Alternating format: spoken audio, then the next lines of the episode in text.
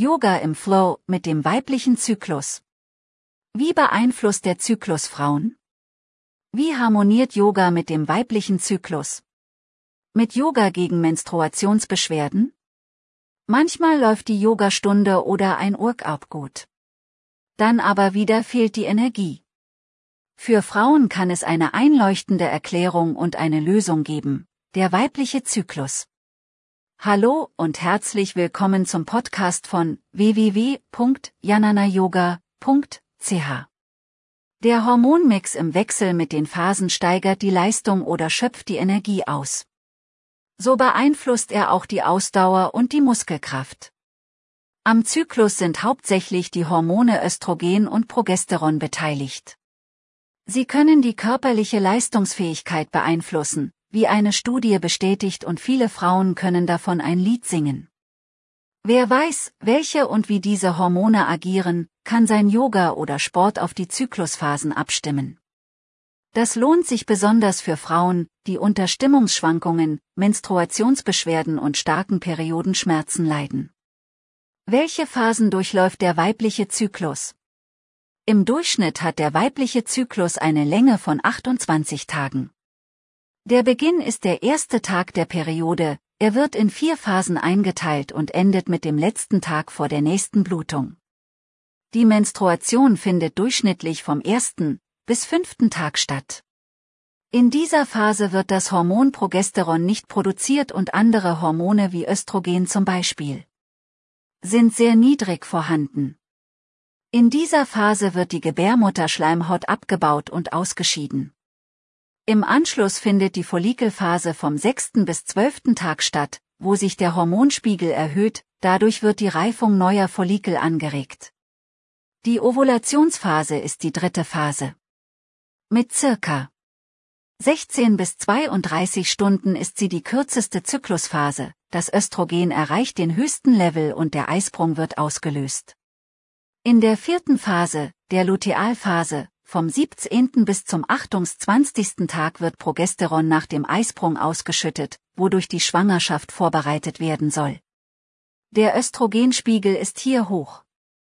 Wann wird welches Yoga empfohlen? In der ersten Hälfte des Zyklus und rund um den Eisprung steigen die Östrogene an, was einen anabolen Effekt, sprich einen Muskelaufbau unterstützt.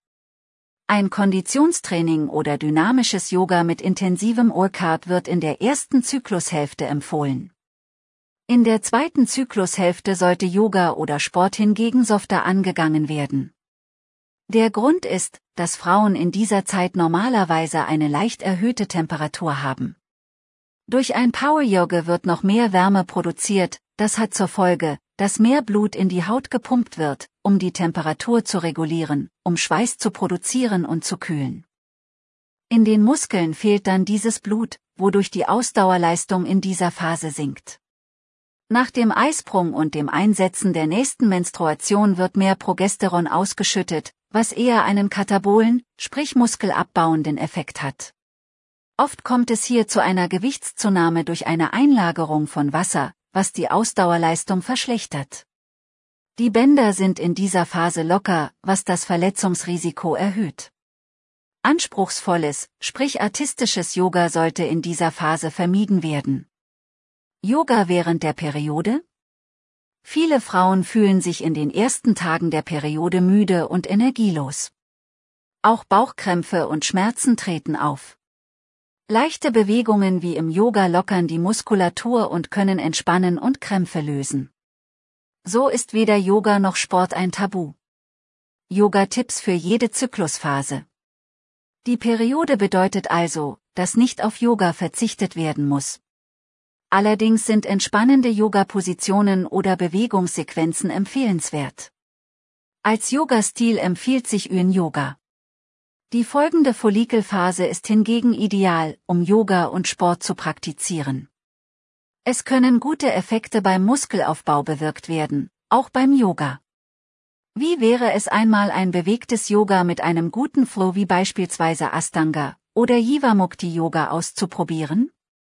In der dritten, der Ovulationsphase ist die weibliche Energie am stärksten, Power Yoga und Ausdauersport sind sehr wirkungsvoll.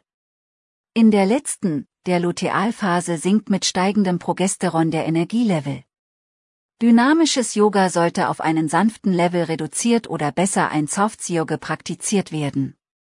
Der Fokus sollte auf Selfcare, Entspannung und Meditation gelegt werden. Jetzt heißt es ganz individuell ausprobieren, was einem zusagt und vor allem, was einem gut tut in jeder Phase des Zyklus.